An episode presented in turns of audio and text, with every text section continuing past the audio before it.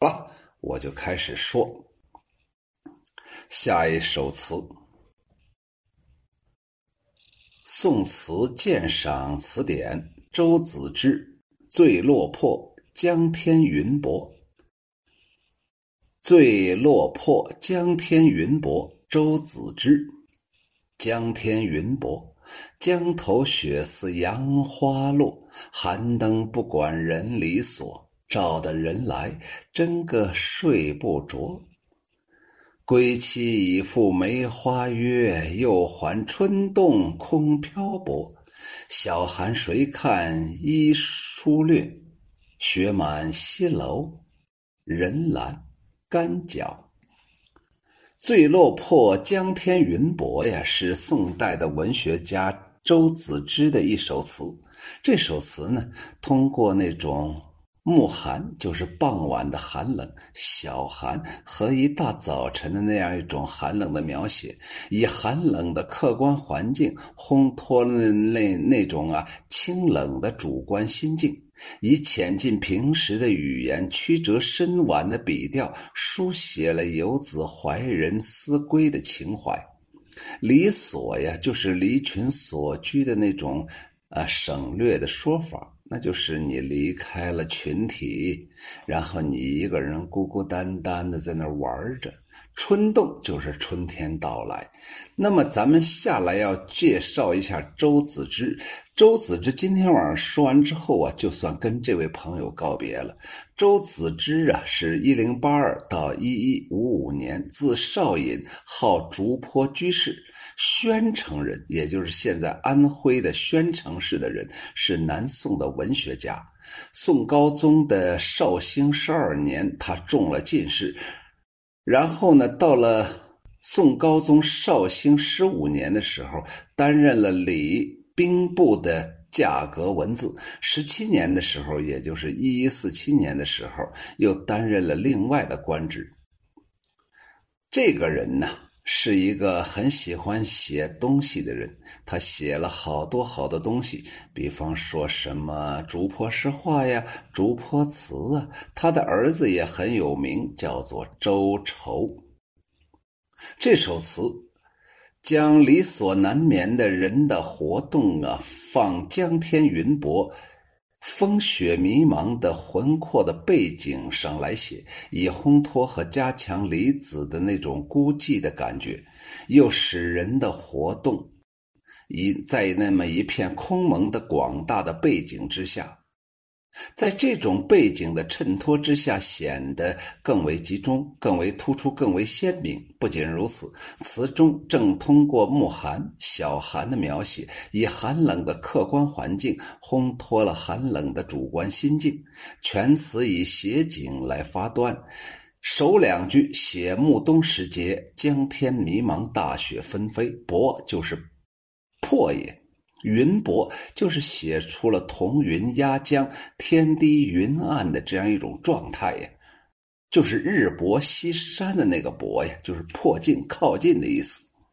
江头这一句巧妙的化用了东晋叫做谢道韫咏雪的那个名句，叫做“未若柳絮因风起”，形象的刻画出了大雪纷纷扬扬的情景。这里的江天、江头表明了这是一个漂泊江湖的特定环境，而云薄、雪落则又进一步的造成了一种凄冷、暗淡的特定的艺术氛围。寒灯这三句写游子独宿江边、客舍难以入眠的情景，就是独宿江边客舍难以入眠的情景。就是那个宿舍啊，那个酒店呢，在江边啊，他一个人很难睡着觉啊。离所呀，乃是离群所离群所居的一种省略的说法，指的是离开呀亲朋好友而独处散居。寒灯本来是没有生命的物体，本来就不参与人间的事情，却说成了灯不理会有人呢有离群所居之苦。突然的照的人就睡不着，这与一般的写灯烛的那种照人无眠有明显的不同。那是人本来就睡不着，旁边只不过就是有一个灯照着而已。而这里说的人睡不着，是灯照了之后才会产生的这种睡不着。灯光可能太刺眼了，让我睡不着觉啊。出奇者第一，灯的这样一种照亮啊，使人睡不着，还要承担着不管人。理所这样一桩不是，出奇之二就是睡不着，又要加上真真个这两个字来加以强调。出奇者之三，有其其想方有这么一个离奇古怪的句子，出之以白话口语，越发传神。这种构思和韵味是漏玉雕琼的语言所表达不出来的。下片呢，仅承前面的“真个睡不着”这一句，转入了心理刻画，写出了游子夜不能寐的原因。归期两句写游子并没有忘记闺中女子先前所立的盟约，梅花盛开的时候如期归来。而眼下梅花早已经开发，残冬欲尽，春意已动，自己呢依旧漂泊在外，行止无定，归期杳然呢，遥遥归期呀，不知道啥时候才能回家。失约的这样一种内疚和刻骨的相思交织在一起，使得游子更加思念远方的情侣。小寒这三句是游子的想象。自己在江边客舍，而心里面已经迟到了远方的归市，想到了自己的小女子。想象着那个小女子依旧是梅花旧约，日日期盼着自己的归来。早上起来就精心的梳妆打扮，然后不管飞雪满天，仍然独自上了西楼，在那栏杆的一角，在那儿等候着。谁看一书略这一句，就是就是指的是女子梳妆打扮的事情。不过呀。旁人呢，没有人看着罢了。只不过这个小女子一个人在那块儿，煞有煞费辛苦的在那收拾自己，希望从远处归来的这个男子能喜欢自己。说到这儿的时候啊，我也想表达一个意思呀。从古至今呢。我不知道国外是怎么样一种状态，在国内呀，往往就是这样。女人呢，一定是通过美色、通过妆容来吸引自己的男人，不管是年龄到了什么时候啊，总是这样啊。这是一种礼法的约束，也是一种礼法的迫害。人们总觉着呀，男女各占半边天，好像是现在这个女人呢不得了，占了百分之九十九的天。嗨，错，女人现在越发归属于男人了，与女人越发是不值钱了。女人通过那种梳妆打扮来赢得男人的喜好，今天减肥呀，明天上美容院呢。你看看那街道开了多少家让女人美美容的那样一种店铺呢？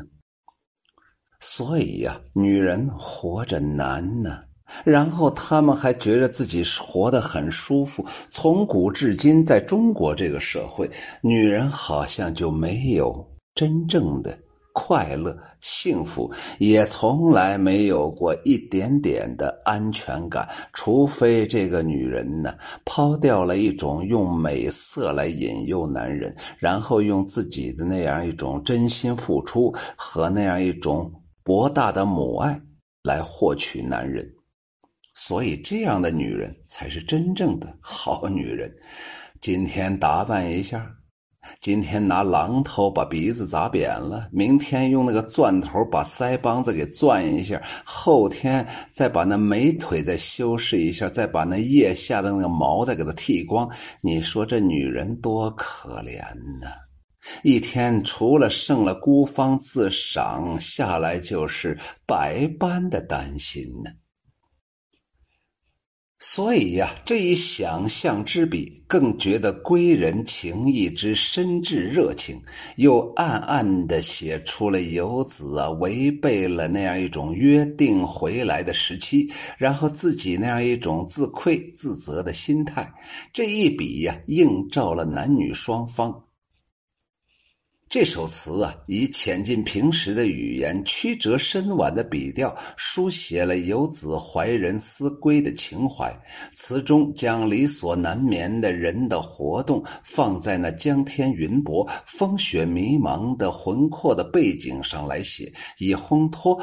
和加强离子的孤寂之感，又使人的活动置于一片空样的广大的背景衬托之下，更显得集中、突出、鲜明。不仅如此，词中正通过这暮寒、小寒的描写，以寒冷的客观环境来衬托出主观的那样一种凄冷的心情。下来，秋雨荷塘啊，为。这首周子之的小词《醉落魄》，来简单的说一下，“醉落魄”这个词牌就已经说的很清楚了。落魄街头喝醉了，难受啊！在这里面，他就想表达一个意思：江天云薄，江头雪似杨花落，寒灯不管离人，不管人里所照的人来，真个睡不着。他就想表达呀，一个小女子啊，或者是一个大男人睡不着觉。我们可能啊，就会用直白的话来说：“我难受，我睡不着觉。”可是我们周子之了不起，就是他先用景物描写江天云薄，江头雪似杨花落，然后又推到室内，寒灯不管人离所，然后呢，又用灯光来照的人来，最后才表达出睡不着觉。一个睡不着觉的人，还需要这么多的场景，这么多的那样一种情感来给他做一铺垫，这就是词人呢，这就是大白话和委婉曲折的区别呀。归去归期已赴梅花约，我跟我老婆约好，我跟我喜欢的那个小女子约好，梅花啊，梅花开的时候我就来了，你也开放了，然后咱们两个同时开放，那是多么爽歪歪的事情。可是现在我还在人世间漂泊呀。虽然这是一个美好的春天，美好的春天应该让我们这两口子好好团聚，可是我们永远。团聚不了啊！小寒谁看一疏略？哎呀，一大早的小风啊，小小冷风还嗖嗖的吹着，谁看你在那块梳洗打扮呢？你给谁梳洗打扮呢？女为悦己者容，你这个悦的这个己在哪儿呢？雪满西楼，人拦干脚，嗨嗨。当这个雪满西楼的时候，这个小女子倚着栏杆在那块收拾的漂漂亮亮的，给自己身上喷的都是那香味儿啊，香水啊，喷香啊。你在那等谁呢？这一晚上又白等了。当然了，在这个空旷的。寂寥的同时，也是一种安静的环境当中，这个小女子没有受到其他野男人的打扰，也算是一件幸事啊。我不知道，假如这时候有一个外来的男人，然后给这个女人发出了爱情的信号，那么这个女人情何以堪呢？当然了，古时候和现在的女人不同。现在的女人呢，更尊崇一种妇道。隔壁的老王早就灭掉了，然后呢，把自己呀弄得规规整整，然后归属于一个人。哎呀，我现在到底都不知道是说现在的女人，还是说以前的女人。大家都懂的。醉落魄，江天云薄。周子之。江天云薄，江头月，雪似杨花落。寒灯不管人离所，照的人来真个睡不着。归期已赴梅花约，又还春动空漂泊。小寒谁看已疏略，雪满西楼人阑干角。好了